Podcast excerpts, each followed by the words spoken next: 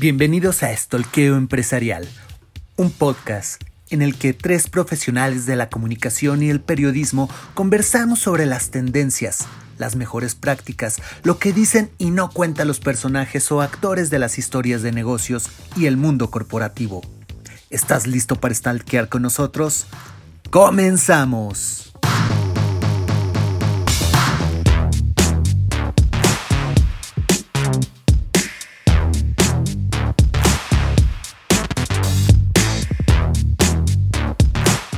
Buenas tardes, buenas noches, buenos días, mis amigos de Estoqueo Empresarial. Bienvenidos una vez más. Cuarta temporada, tercer episodio de este, su Estolqueo Empresarial. Muchas gracias de verdad a todas las personas que nos han dicho bienvenidos nuevamente. De verdad, muchas gracias a todos ustedes por recibirnos otra vez en sus dispositivos y estar escuchándonos aquí en este, en este podcast. Y también muchas gracias a todos los que están dándose su vueltecita ahí a ese lugar que es estolqueoempresarial.com, donde aparecen las mejores eh, noticias sobre eh, responsabilidad social empresarial, sobre gobernanza, sobre buenas relaciones eh, y buenas acciones por parte de las empresas y también, sí, también por parte de eh, todos esos actores de la comunicación.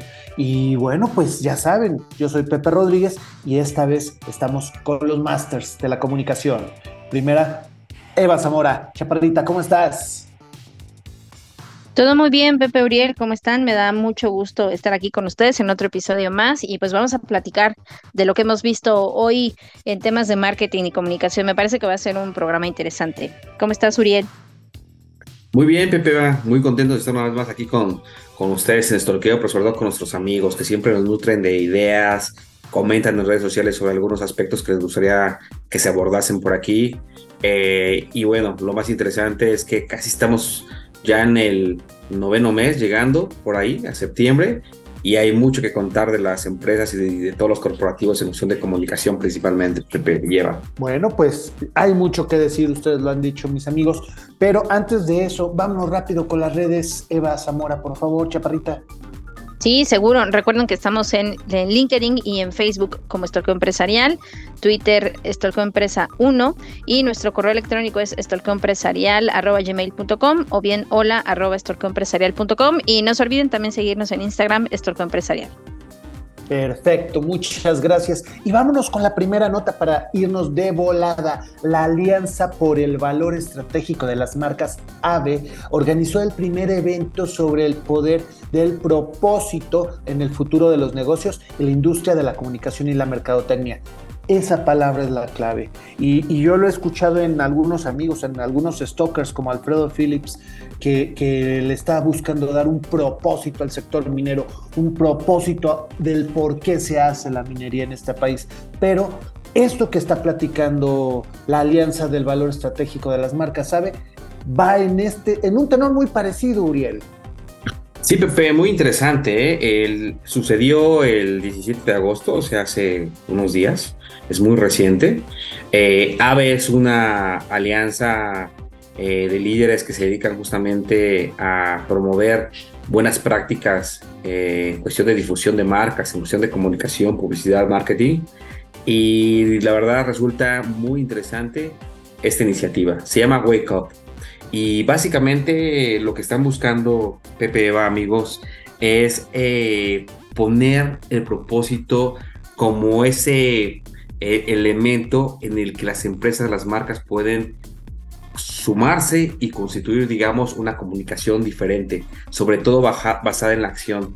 Eh, esto sucedió, esta reunión sucedió en el Museo Sumaya, contó con la participación de Ronald Sistek, que es un speaker de Chile, experto en metodologías de aprendizaje transformativo. Y bueno, él estuvo justamente hablando de, una, de un tema muy importante a partir de, de hacer conciencia en la industria, es el tema de la economía regenerativa, que básicamente es eh, justamente la, la relevancia de, de, poder ver la economía y los negocios desde otra perspectiva, una perspectiva, como, como dice, más, más eh, activa, en las problemáticas sociales, más consciente de lo que generan los productos y servicios de las marcas y actuar en consecuencia, ¿no? También estuvieron presentes en dos paneles de discusión eh, Andrés Fabré, que es consejero y tesorero de capitalismo consciente, Francisco Fernández, director ejecutivo del Centro de Empresas Conscientes del Tecnológico de, de Monterrey, sí, y Carlos Garza Herrera, que dirige la iniciativa Capitalismo eh, Social del Centro Eugenio Garza Sada.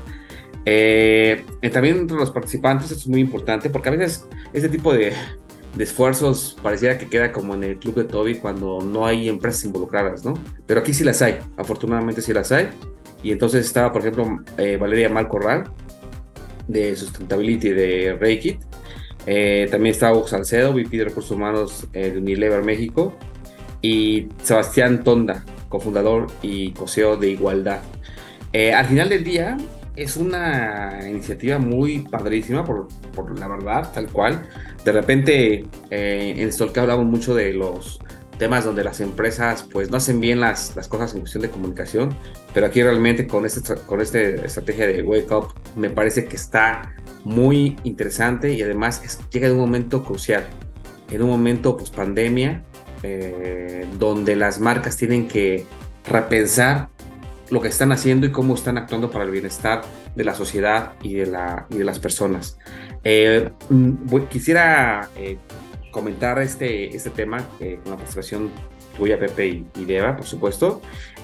voy a regresar con unas reflexiones, pero este tema del propósito, Eva no me dejará mentir, nos han invitado por ahí algunas universidades de repente a, a compartir, digamos, este conocimiento de la comunicación y siempre tratamos de llevar el tema del propósito, ¿no es así, Eva? Totalmente, Uriel. Fíjense que es, que es muy importante decir una cosa que, que, que creo es parte del propósito incluso de AVE, siendo en esta, esta eh, asociación u organización que es la, justo la Alianza por el Valor Estratégico de las Marcas, que está liderada por, pues, una, la verdad es un personaje, me atrevería a decir, eh, dentro de la industria de la publicidad, de las agencias de medios, etcétera, este Sergio López Cepeda, que a quien he tenido la oportunidad de conocer y de interactuar con él, la verdad es que es una persona que siempre ha estado, desde que lo conozco, muy enfocado justo a promover, y desde antes de pandemia, eh, les diría, ha estado muy enfocado e interesado en que justo este ecosistema está hablando del tema del propósito, la responsabilidad social, pero más allá de lo que decimos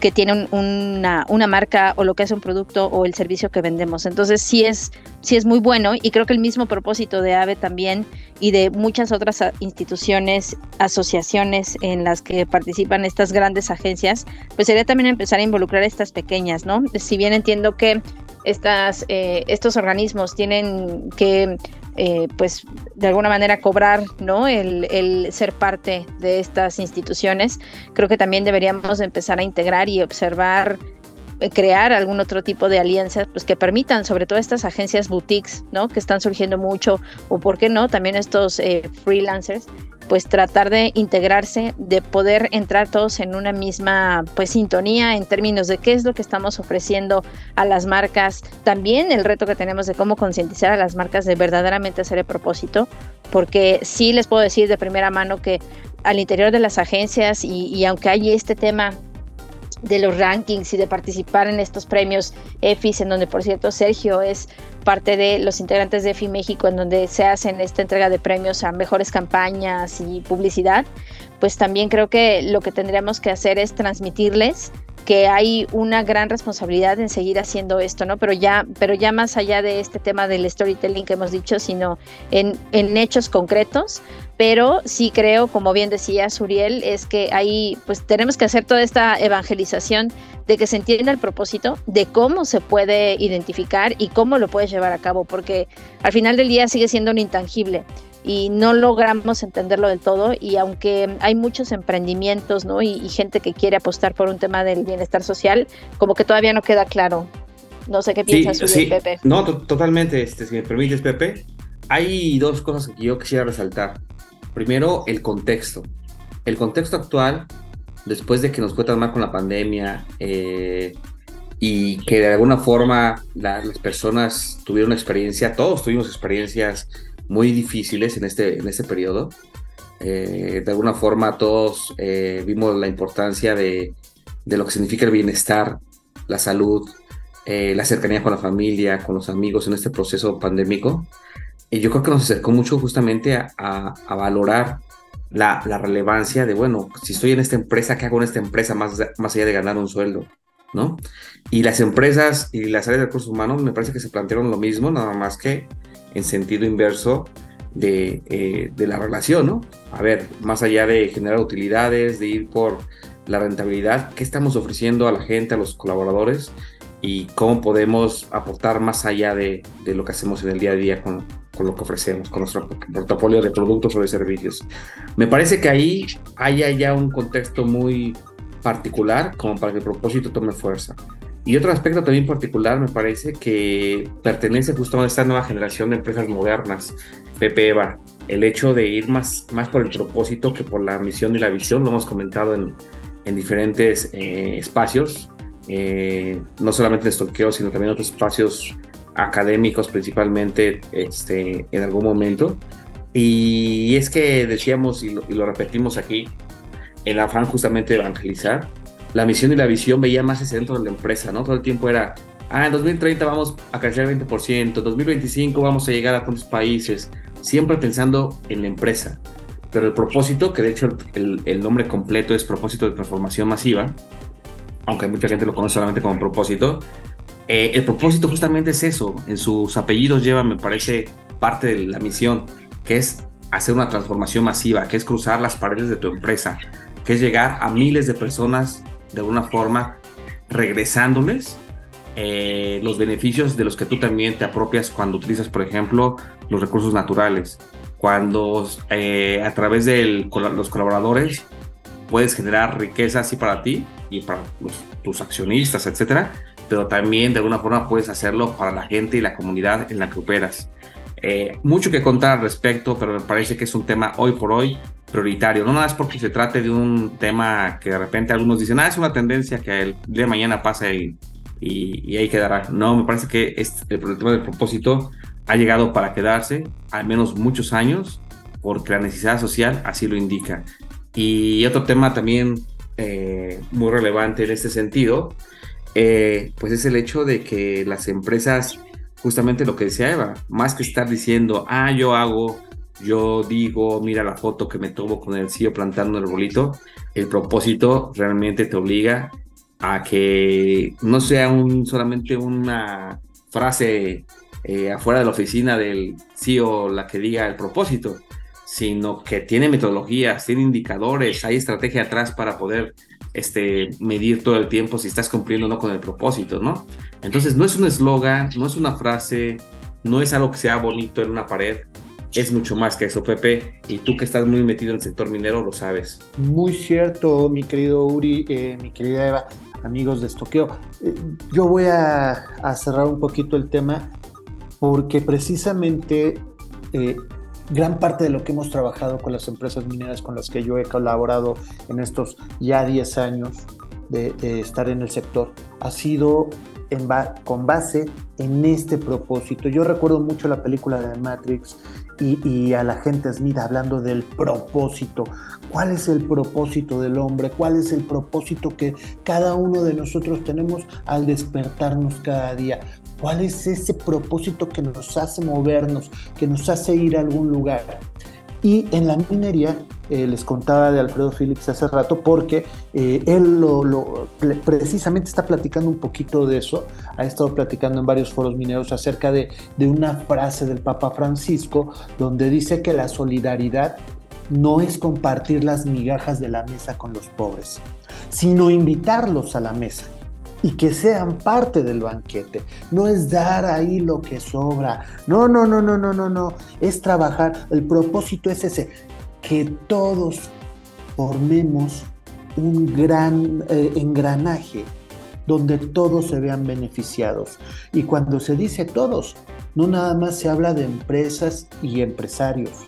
Se habla de empresas, empresarios, trabajadores, trabajadores sindicato. Se habla también no solo de trabajadores sindicatos, se habla de comunidades, se habla de comunidades y ejidatarios, se habla de comunidades, ejidatarios y una cadena de valor, y se habla de todo el Estado y se habla de la ecología, de los sistemas que hay alrededor de los ríos, de los lagos, de las montañas. Sí, se hacen los tajos, pero después se renueva todo eso y, y no se va a la mina y ya se quedan sin nada, no hay que enseñar a, administrarse a las personas a futuro.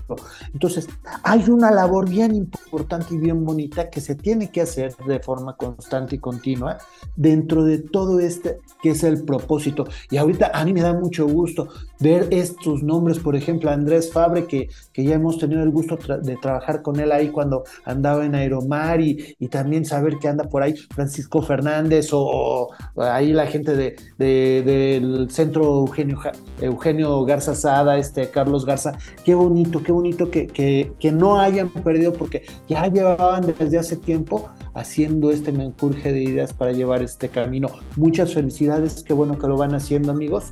Y, y, vámonos a la segunda nota, porque si no... Pero antes, Pepe... El, tiempo nos va a comer. Venga, Eva. Segurísimo.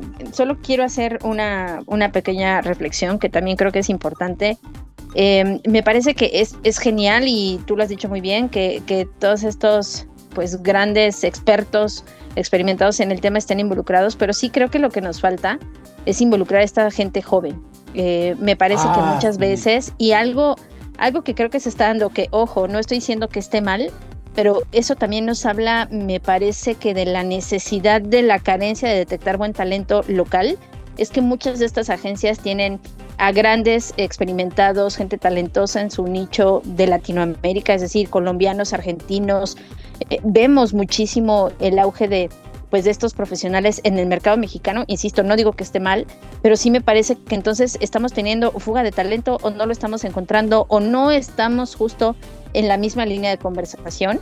Y otra cosa alineada a eso tendría que ser la data. O sea, creo que nos está faltando eso. Estamos mucho en el discurso, estamos viendo muchos estudios que precisamente son de estas agencias globales en donde hay muestras mexicanas, pero me parece que un, que un contexto y todo esto recabar, hablamos mucho de data, de tecnología, pero ¿dónde están estos datos? Que me parece que es, que es lo que nos falta, ¿no? Esta bibliografía eh, ahora en la web es la que necesitamos, sobre todo para mapear y entender perfectamente bien cómo estamos en la industria. Creo que lo dejaría por ahí.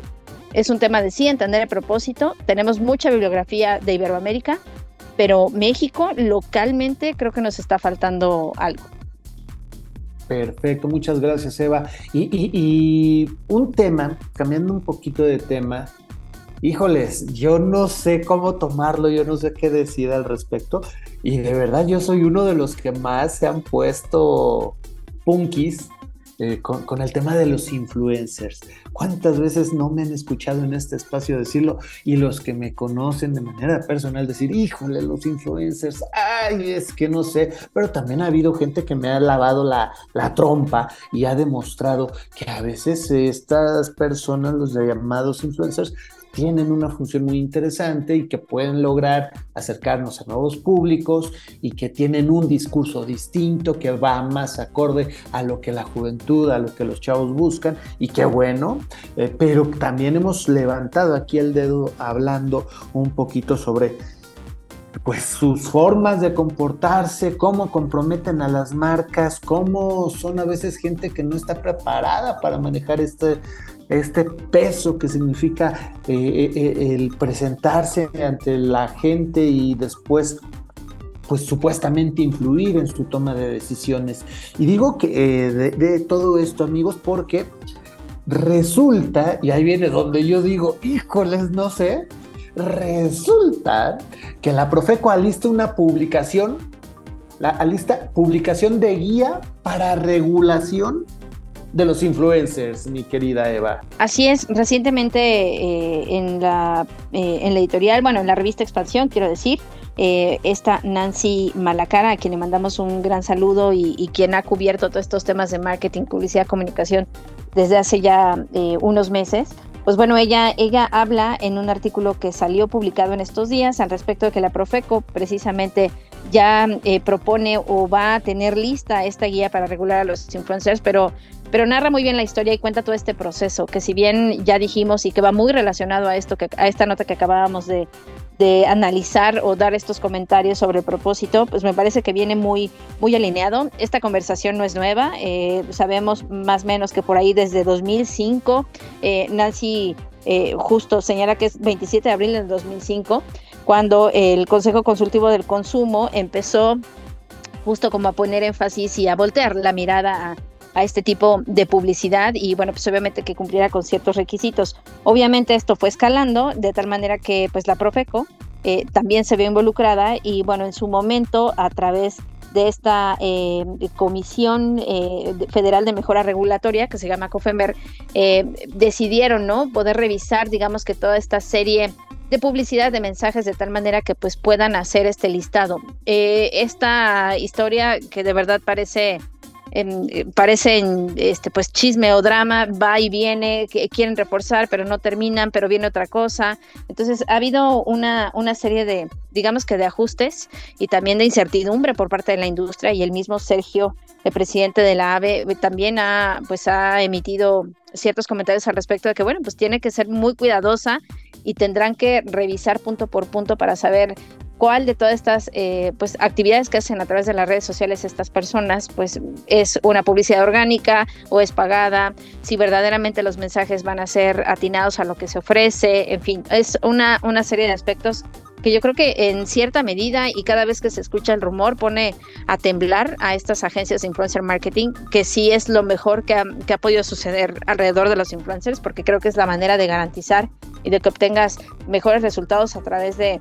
de, estas campañas que se hacen con estas personas. Pero bueno, a ver, creo que el tema de los influencers es algo muy importante. Nosotros mismos podemos influir en las personas. Nosotros mismos estamos dando mensajes que, bueno, pueden ser un punto de partida para analizar o para tomar una decisión. El punto es eh, que verdaderamente eh, pues se pueda llegar, eh, y es muy difícil, ¿no? Esta objetividad en, en estas campañas.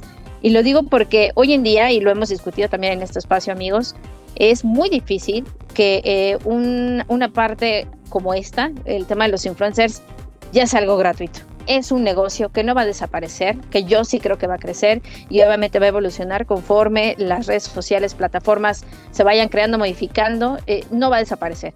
Y así como las redes sociales en su momento, yo me atreví a decir que, que ya va a haber un punto en el que sí tenemos que destinar un presupuesto por toda la forma en la que se ha transformado el ecosistema y las necesidades de los medios, pues no me queda duda de que en la parte del influencer marketing va a ser así, pero sí mm, creo que hay una polémica y sí deberían, aunque participan estas entidades eh, como la ADE, eh, como la IAB, ¿no? que son estos em, organismos que vigilan todas estas prácticas o buenas prácticas de, de marketing, publicidad, pues estén involucradas y obviamente pues todo está alineado para todos, ¿no? Y que sea justo. Vamos a ver qué, qué sucede con eso, Uriel Pepe. Sí, sin lugar a dudas, sin lugar a dudas, Pepe lleva. Eh, me, estaba, me estaba recordando que, que, que, como bien dice Eva, pues es, es una industria que llegó para quedarse también y que hoy la parte de la crisis de, de, los medios de comunicación tradicional, de los diarios, de las revistas, pasa por lo digital, por supuesto,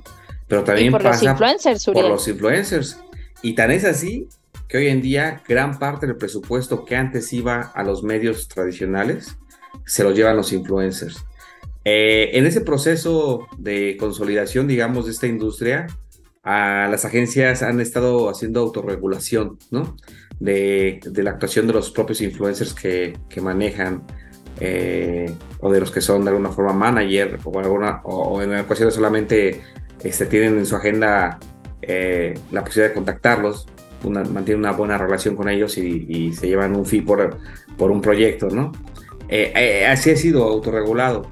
Sin embargo, bueno, hay quien lo hace bien, de manera muy profesional, con mucho cuidado, selecciona qué tipo de influencers van a estar participando en ciertas campañas. Y esas son las que invitamos. recomiendan, recomiendan justamente a esos influencers que pueden ser digamos, eh, interesantes y propicios para ciertos sectores y ciertas empresas, pero hay otras que no. Hay otras que por ganarse un billete este, se llevan a cualquiera, ¿no? Y la verdad, yo he platicado con muchos de estos managers en algún momento eh, y la verdad están, muchos de ellos son, no es mala onda, pero son chavitos que, que tienen buen contacto con, con estos influencers y de repente este, ven negocio y no solamente lo quieren vender carísimo, sino más bien... Sin, filtro, sin filtro de procesos. Sí, sí, Eva. Sí, y, perdóname, y les voy a decir una cosa, de verdad, esto ya va a parecer ventaneando, en versión comunicación, pero yo me he enterado, me he enterado, no voy a decir nombres, pero me he enterado de agencias, precisamente, y volvemos al tema del talento, ¿no? Que han sido operadas por eh, eh, algunos directivos eh, colombianos, argentinos, que, bueno, pues en su momento han prometido las perlas de la Virgen, tal cual a las empresas, y al momento de cerrar estas campañas con estos influencers, no las, no las cierran, no les pagan a los influencers, que eso también es otra cosa muy importante que yo creo que de la que no se habla, y en la industria me atrevo a decir que se sabe y se conoce quiénes son. Eh, estas empresas que no les pagan y que muchas veces hacen mal uso de esos, eh, pues de esos recursos. Y no quiero decir con esto que no sepan, saben del, de la industria, saben estos movimientos, pero me parece que sí es un poco como en este tema que hablábamos de inteligencia artificial, que bueno, pues esto es relativamente, el boom de la inteligencia artificial eh, pues está en este momento. En su momento cuando era el de los influencers, pues era lo mismo, ¿no? Creo que hemos avanzado ya y ha crecido tanto esto que se nos va de control y a veces no estamos viendo todo el espectro, ¿eh? Nos estamos quedando solo en la parte de los influencers, que es muy importante. Pero ¿qué sucede con todas estas agencias, como tú dices, que se venden como las que, las mejores, como las que te van a ayudar a lograr estos objetivos y al final no resulta ser así? Un poco como pasa con Pierre, ¿no? Así es, Pepe. Así es, Pepe lleva. Y, y nada, para cerrar, dos comentarios. El primero es que eh, yo creo que eh, tienen un papel muy relevante los influencers y pueden ayudar a muchas marcas y lo hacen, de hecho, muchos de ellos. Coincido, lo cual, coincido. Lo cual es muy positivo, es un jugador nuevo, fresco. Sí, eh, hay quien piensa. Que haya dicho yo que no, pero ya me estoy retractando un tanto. No, hay de todo, hay de todo, hay de todo, hay de, todo. Hay de todo. sí, claro. Hay sí, hay, como, como, en, como, en, el PR también, insistimos. Hay de todo. Pero quiero hacer puntual en, en este sentido, en el hecho de que eh, muchas veces eh, esos, estos influencers también caen justamente en promover productos o servicios que caen como en esos productos milagros, ¿se acuerdan? Donde prometen cosas que no suceden. Son eh, campañas que engañan a la gente muchas veces. No todos, repito, no todos, pero sucede. Eso es lo que quiere regular Profeco. Eso es justamente, hasta donde yo entiendo y lo que he leído en estos días, lo que quiere regular Profeco es justamente el tema donde los influencers van o se utilizan influencers para engañar a la gente con productos que supuestamente tienen ciertos beneficios o servicios que tienen ciertos beneficios y a la hora de la hora resulta que no, están lejos de eso. Y me es más, es más, caen hasta en lo vulgar en el sentido de que no, no, no consideran este, elementos benéficos que estarían relacionados con lo que prometen, Pepe. Ese es un punto muy, muy importante que habría que, que estar indagando.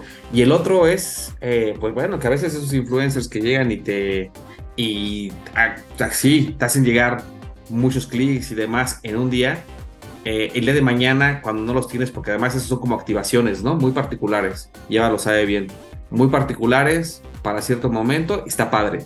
Al otro día, después del evento, se te caen se te caen esos, influencers y no hay forma entonces de, que tú sigas con una campaña exitosa. Y esto lo menciono por una cosa, porque a veces se utilizan pensando que vayan, van a ayudar a la reputación de una empresa. Y no, la reputación se construye en mucho tiempo y más bien, si bien ayudan esos influencers a algo, es a la imagen de esa empresa. Pero la imagen y reputación, lo hemos repetido aquí muchas veces, no es lo mismo. ¿Te ayudan en una buena imagen? Sí. ¿Te ayudan en un momento particular? Sí en reputación, mm, ahí, ahí, no coincido de todo, al menos no cuando solamente es para una activación muy particular que los utilizas Pepe lleva. Y bueno, con esto cierro porque el tiempo se nos va. Sí, se nos está yendo el tiempo y, y, yo nada más he de comentar al caso. Yo he caído en más de una vez, en más de una ocasión, en las recomendaciones de estos tacos milagrosos de gran sabor de tripita que dicen los influencers, llego al lugar y, pues, la neta no están tan buenos. No sé si a eso se refiere a la ley, ¿verdad? Pero bueno, yo no soy un experto, eh, pero me gusta conocer eso de ustedes, mis amigos, los que sí son expertos. Y tomando eso en consideración, he de decir, qué bueno que hay una regulación, se necesita, sí se necesita, tanto en la forma, en el fondo, en el discurso, en el proceso de hechura, pero también en el cómo se va a operar desde atrás, porque ahí es donde está todo el tema, en el tras bambalinas muchas veces, en cómo se hacen las relaciones entre los influencers con las marcas, lo que dicen, como nosotros decimos en nuestro eslogan, y lo que hacen que ya ahí es donde cambia la cosa. Y hay algo importante, perdona Pepe, es correcto, y precisar nada más es justo, ¿son lineamientos o es una, un listado como de sugerencias? Una regulación como tal no existe, si bien hay, eh, me parece que es el artículo 32 en la Ley Federal de Protección al Consumidor, eh, no recuerdo bien el nombre de la ley, pero eh, digamos que por ahí hay algunos indicios. Entonces, justo esto se supone que tendría que dar pie o tendría que ser un antecedente para justo pasar al tema de la legislación. Pero como bien dices, todos hemos caído en algún momento en alguna recomendación. Exactamente, todos hemos caído en algunos taquitos que, ay, no estaban re buenos, pero la neta no lo estuvieron. Pero bueno, vámonos, vámonos, mis amigos, porque ya el tiempo apremia. Tenemos frases.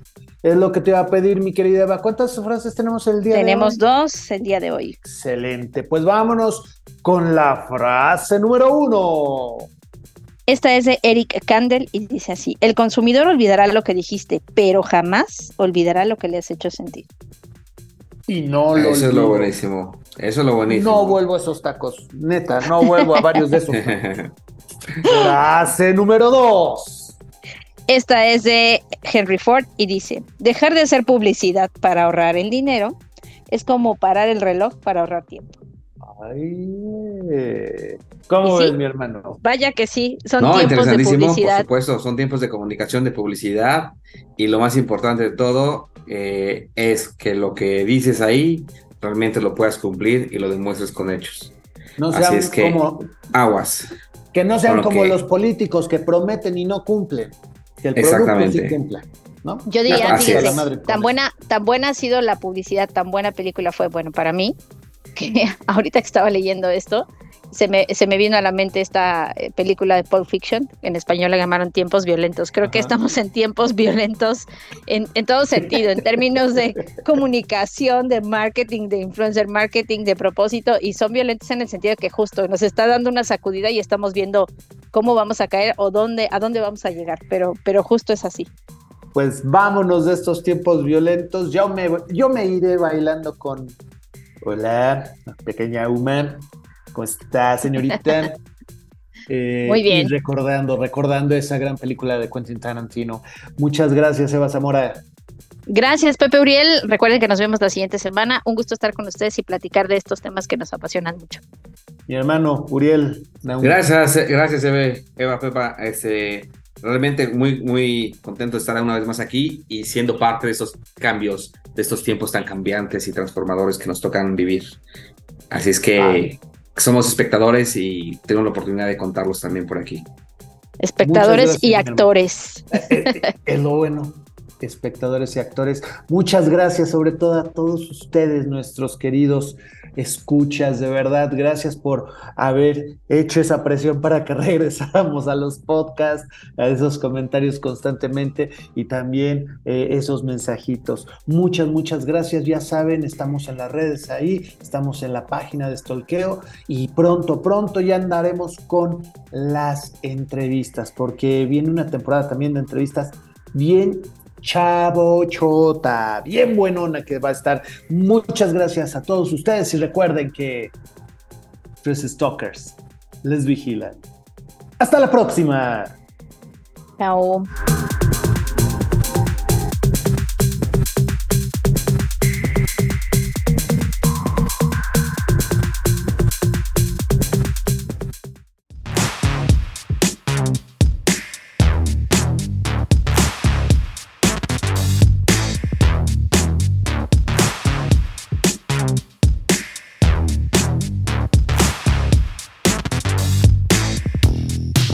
Esto fue Stalkeo Empresarial, un podcast dedicado a analizar y opinar sobre los acontecimientos empresariales en México y el mundo. Te esperamos en nuestro siguiente programa, no sin antes recordarte que tres stalkers te vigilan. Hasta la próxima.